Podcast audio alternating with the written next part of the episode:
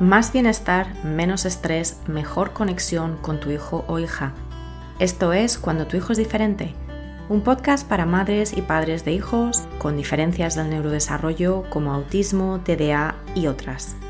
Yo soy Maui Moreno, profesora certificada de mindfulness, coach, autora del libro Cuando tu hijo es diferente y madre de un hijo neurodivergente. Aquí encontrarás herramientas, estrategias y consejos prácticos para disfrutar de tu vida y de tu maternidad y para apoyar a tu hijo o hija en su desarrollo. Hola, hola y bienvenidos al episodio 140 del podcast Cuando tu hijo es diferente. En el último episodio, el 139, hablaba del estrés que nos supone la escolarización de nuestros hijos neurodivergentes. Y hoy os vengo a compartir algunas claves sobre otra fuente de estrés a diario, que es poner límites a nuestros hijos neurodivergentes y también a los neurotípicos con el uso de las pantallas y los electrónicos, los iPads, los teléfonos móviles, incluso la televisión. Y esto es un temazo. Eh, y es un temazo emocional, porque cada cual tiene sus propias razones sus propias necesidades y también su propia historia personal y familiar con lo que hace o deja de hacer al respecto del uso de las pantallas en casa. Las opiniones abundan y las críticas también, que si este estudio dice que el uso de pantallas causa autismo, eso es falso, que si esta influencer de redes sociales dice que sus hijos no usan pantallas, seguramente también es falso, que si mi prima dice que no hay que poner límites porque total, todos los niños ya tienen móviles con 7 años, a ver, claro que hay que poner límites porque ya sabemos que el uso de las pantallas tiene efectos sociales, emocionales y mentales para todos. Y si no, fíjate en cómo te sientes tú y qué, cuál es el estado de claridad mental y tu enfoque mental después de pasarte una hora entera en Instagram o en cualquier red social. Claro que tienen un efecto. Y de hecho, la razón por la que el uso de pantallas de nuestros hijos nos estresa es precisamente por lo que suele suceder cuando se las quitamos. Crisis, explosiones, desregulación, la caja de Pandora. Y en este tema la realidad es doble. Por un lado, las pantallas, los dispositivos electrónicos son parte de nuestras vidas, son parte de las vidas de nuestros hijos y son una realidad, una realidad que no se va a ir. No solamente las utilizamos, las pantallas, para temas de entretenimiento o de comunicación, también las utilizamos para temas educativos, terapéuticos, sensoriales. No basta con decir, pues no se usan y punto, eso no es realista. Es un tema complicado y con mucha escala de grises. Por otro lado, las pantallas y los dispositivos electrónicos sabemos que son súper estimulantes para los sistemas nerviosos, tanto nuestros como de nuestros hijos, sean neurotípicos o neurodivergentes. Las pantallas, los dispositivos electrónicos están diseñados a propósito para ser adictivos usarlos de manera excesiva o automática no es un defecto tuyo personal, ni de tu hijo, ni de tu hija, ni la culpa la tiene el autismo o el diagnóstico o el perfil de tu hijo o hija. Te lo repito, están diseñadas las pantallas para ser adictivas. Traen gratificación sin esfuerzo, mientras que el resto de tus días y de sus días suelen estar llenos de actividades que sí suponen un esfuerzo y que suponen una gratificación más adelante, no inmediata. ¿De acuerdo? Entonces, si alguna vez has sentido culpabilidad por el tiempo que pasan tus hijos con las pantallas, si alguna vez sientes que has perdido la batalla, porque sabes que te cuesta ser consistente, pero también sabes que hay que poner límites. Si alguna vez te has sentido confundida con los consejos que dan por ahí sobre el tiempo óptimo, sobre las necesidades de tu hijo y tuyas con este tema, si alguna vez te has sentido preocupada por tu salud mental, por la salud mental de tu hijo o hija y por la sensación de desconexión en familia. Y esto pasa mucho cuando los hijos también se empiezan a acercar a la pubertad, cuando entran en la adolescencia. Si alguna vez has sentido que no sabes qué hacer sin pantallas, cuando necesitas que se entretengan sin tu atención constante, lo primero que te quiero decir es que no estás sola. Esto es muy común y es de hecho un problema social. Es un problema social. Pero nada va a cambiar a no ser que tú cambies algo en casa. Al final, como siempre, depende de nosotros como adultos, que somos los que tomamos o deberíamos de tomar este tipo de decisiones. Porque este tema es particularmente o puede ser particularmente difícil en el caso de nuestros hijos neurodivergentes? Ellos tienen que afrontar una serie de aspectos que incluyen procesamiento sensorial, que incluyen interacción social, dificultades o, digamos, cuáles son las reglas ocultas para interactuar con los demás. Y también a veces tienen desafíos en la gestión de sus sentimientos y emociones intensas, ¿vale? A muchos hijos neurodivergentes, sean niños, sean adolescentes o mm, jóvenes, les resulta difícil intrínsecamente ver el mundo como un lugar seguro y predecible. Sabemos que hay un aspecto sensorial y de gestión y de autorregulación emocional y sensorial que puede resultar más difícil para nuestros hijos neurodivergentes. Y al contrario, las pantallas son bonitas y sencillas, son seguras, son predecibles porque hacen lo mismo la misma manera dentro de la actividad que estemos realizando con ellas. Las pantallas no te tocan inesperadamente como los seres humanos, no te piden que hagas cosas que no sabes hacer. Entonces, las pantallas de alguna manera proporcionan una versión atenuada, una versión un poquito más segura y predecible de la realidad, que es más atractivo para el cerebro de nuestros hijos neurodivergentes, ¿vale? Entonces, esto es importante decirlo también. Eh, y claro, podríamos utilizar con, con sensatez las pantallas como herramientas para hacer el mundo de nuestros hijos un poquito más tolerable. Y de hecho lo hacemos de alguna forma, un poquito más predecible, un poquito más seguro. ¿De acuerdo? Claro que sí. Y muchas veces les damos acceso a pantallas precisamente cuando queremos que se tranquilicen o que vuelvan a regularse. Y sin embargo hay que hacerlo con sensatez, es decir, con límites. ¿Por qué? sabemos que si pasamos mucho tiempo delante de una pantalla, en general, no es bueno para el cerebro. Y esto está demostrado. Sabemos que si pasamos mucho tiempo frente a una pantalla, digamos que hay menos oportunidades de practicar el desarrollo cognitivo y también el desarrollo social. ¿De acuerdo? Entonces, todo esto lo sabemos. Y es complicado a veces encajar estas dos, estos dos aspectos. El, el, hecho de que, por un lado, las pantallas les ayudan a nuestros hijos, sobre todo cuando están desregulados o cuando están muy inquietos, y por otro lado, también estar mucho tiempo en las pantallas, con las pantallas, hace que pierdan otras oportunidades de interacción y de educación. De nuevo, no hay una regla que te, yo te vaya a dar aquí y que ningún experto que realmente sepa el tema te va a dar, una regla que sea general para todos los niños. Dependerá de la edad, dependerá del perfil, dependerá de las necesidades sensoriales y sociales. Pero es importante que nuestros hijos sepan cuándo van a tener acceso a las pantallas. Porque muchas de las batallas que involucran a pantallas ocurren porque los niños están obsesionados con cuándo, cuándo, va, cuándo será el momento, cuándo me va a dar el iPad. Así que responde a esa pregunta con anticipación. Haz que el acceso a las pantallas sea una parte del calendario diario. Eso no quiere decir que no pueda ser flexible, pero que nuestros hijos sepan en qué momentos van a tener acceso a las pantallas. Esto quita muchísima ansiedad.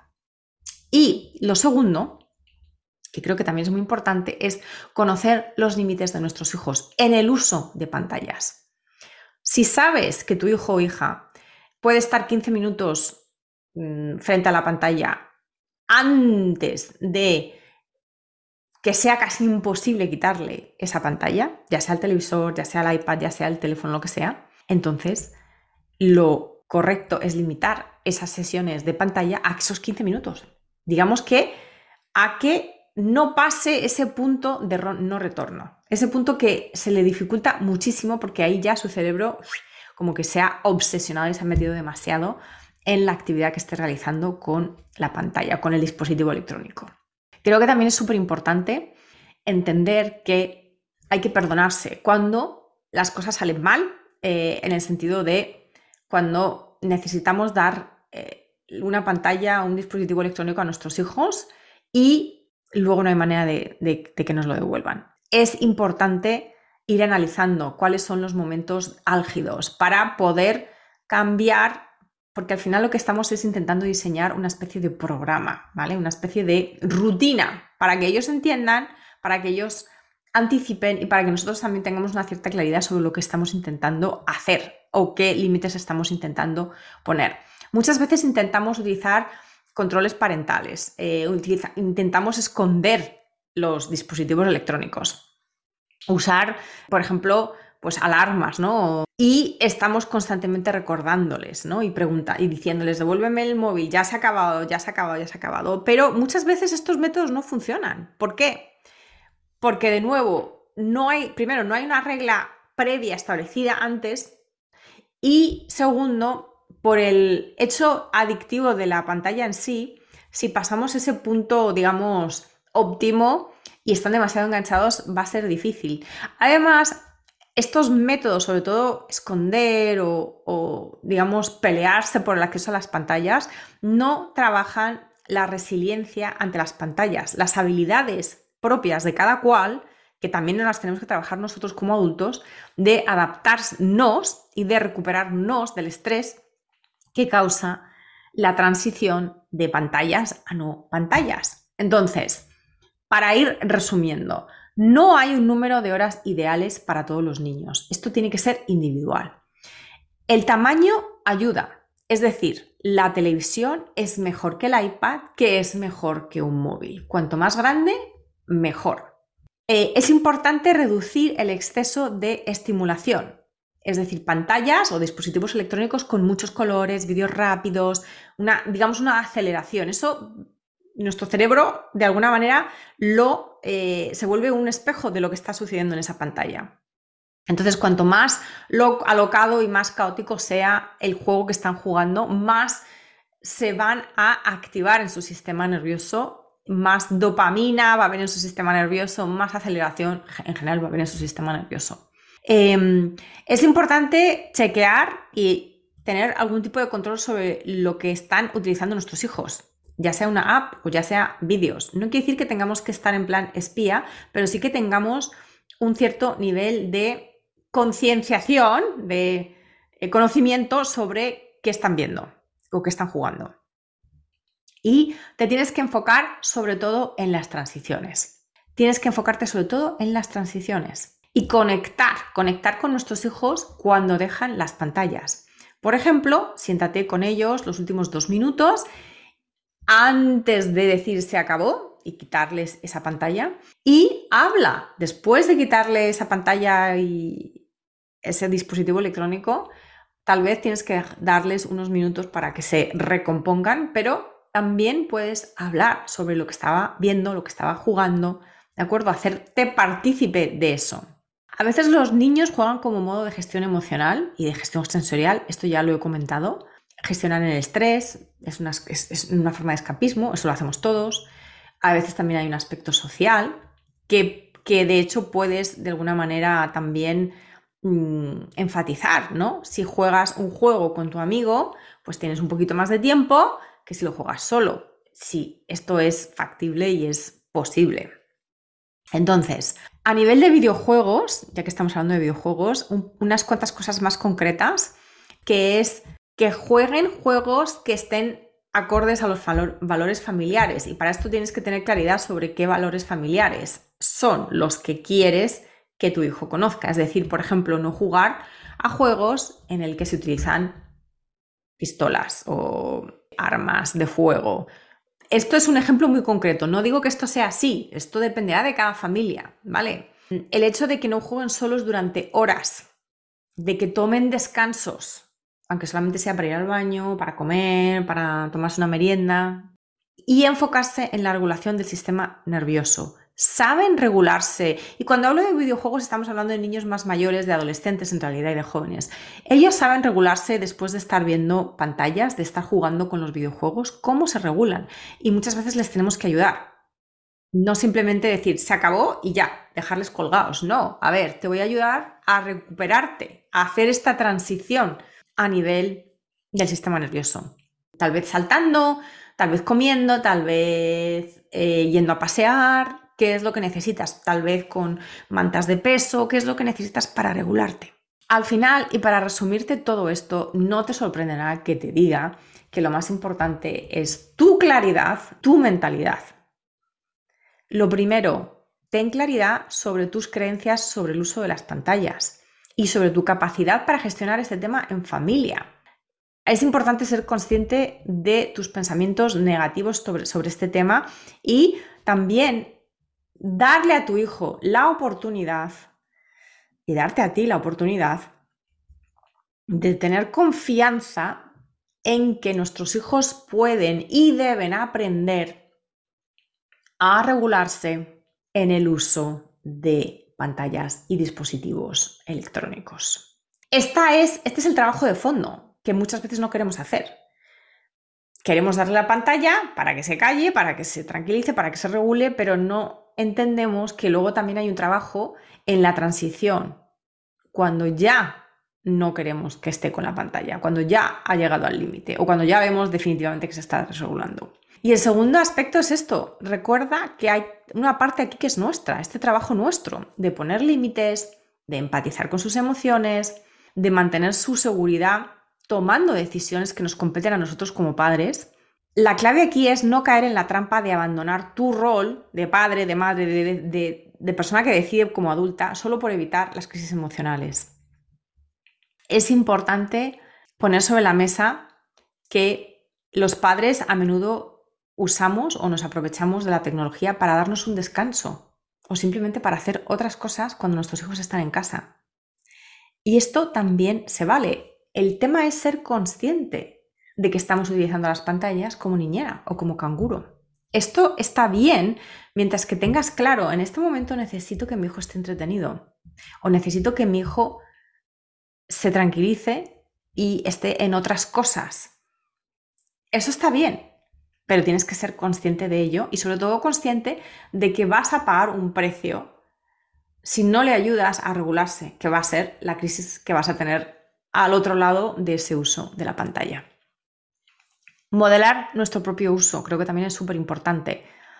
No ser hipócritas y decir, no, no, no, tú no puedes, no puedes tener un móvil o no puedes utilizar la tablet cuando tú estás con la nariz pegada a tu propio móvil.